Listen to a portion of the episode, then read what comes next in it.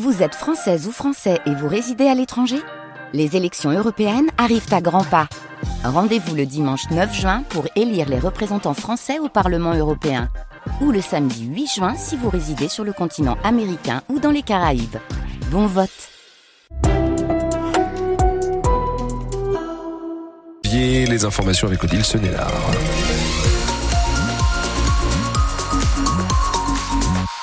Auparavant, je vous emmène sur les routes de la région. Principale information de ce lundi. Attention, si vous êtes en direction de la métropole lilloise depuis l'Ain, il y a un gros bouchon dans ce sens-là. Paris-Lille, depuis le nœud de Dourges jusqu'à Falampin et dans l'autre sens, mes cartes me signalent un accident. Secteur là aussi de Falampin, mais en direction de Paris. Vous l'aurez compris, si vous avez des informations, 03 55 89 89. La météo de ce lundi, on commence 2024 sous la grisaille. Sous la grisaille et surtout avec une vigilance orange au cru pour le Pas-de-Calais, qui sera également en vigilance aux pluies et aux inondations à partir de minuit. Avec euh, le temps qui va donc rester très maussade, des pluies attendues avant l'arrivée peut-être d'éclaircies demain après-midi. Le tout accompagné de fortes rafales de vent jusqu'à 95 km heure attendues demain dans les terres. Les températures en revanche seront plutôt douces entre 11 et 13 degrés. Et vous le disiez, Odile, le Pas-de-Calais n'en a décidément pas fini avec les inondations. Avec déjà de nouveaux débordements observés aujourd'hui, notamment à Delette, traversée par la Lys, à côté de Terouane, proche d'Air sur la Lys. Des débordements également de là, observés à Wizerne, près de Saint-Omer, à Blandec également, déjà très fortement touchés lors des inondations du mois de novembre. La maison de Dominique qui avait alors été dévastée par l'eau. Alors aujourd'hui, il est tout simplement désespéré de voir l'eau monter de nouveau.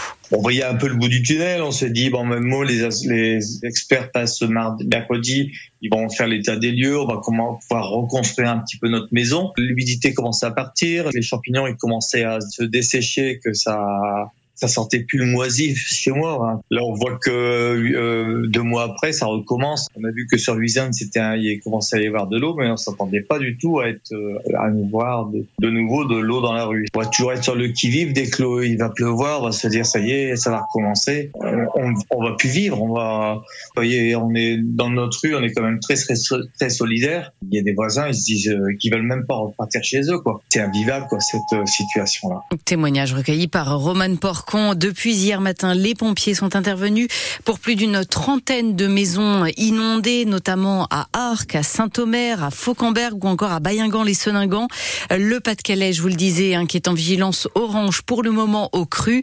À partir de minuit, il le sera également euh, pour euh, pluie et inondation. Cinq cours d'eau sont donc concernés par cette vigilance. La Liane, la Canche, la la Haime et la Lys avec l'eau qui devrait continuer à monter encore cette nuit et demain avec par endroits le pic est même attendu dans la soirée de, dans la nuit de mardi à mercredi. Toutes ces informations qui sont bien évidemment à retrouver sur le site internet de France Bleu Nord ainsi que sur notre application ici. Le préfet du Nord prévient que des contrôles, notamment en matière de chasse, seront effectués prochainement, alors qu'un arrêté restreint dans certains secteurs la pratique de la chasse suite à la découverte de foyers de grippe aviaire dans le Nord, à Warem, au sud de Dunkerque, à côté de Bergue, ainsi qu'en Belgique. Des zones de protection et des zones de surveillance ont été mises en place par la préfecture, avec des restrictions de chasse pour limiter la propagation de l'épidémie. Les pompiers sont intervenus vers 9h ce matin à Boulogne-sur-Mer pour une rixe sur la voie publique survenue boulevard de Clocheville.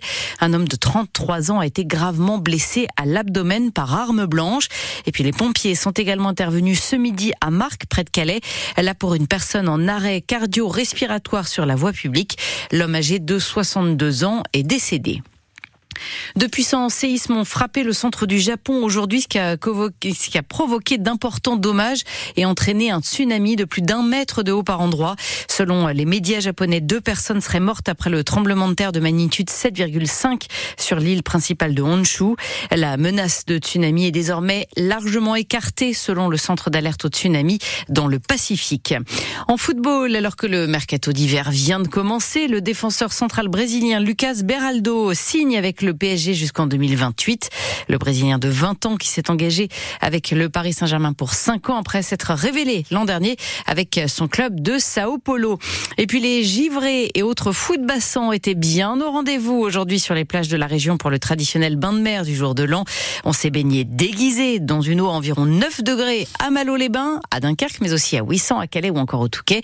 Voilà pour la côte. Et dans les terres, eh bien, l'ascension des 389 marches du Terry d'Aillicourt, près de Béthune, attire toujours autant de monde puisqu'ils étaient ce matin entre 250 et 300 à avoir répondu au rendez-vous, là aussi, déguisés pour certains d'entre eux, pour fêter comme il se doit l'arrivée de la nouvelle année.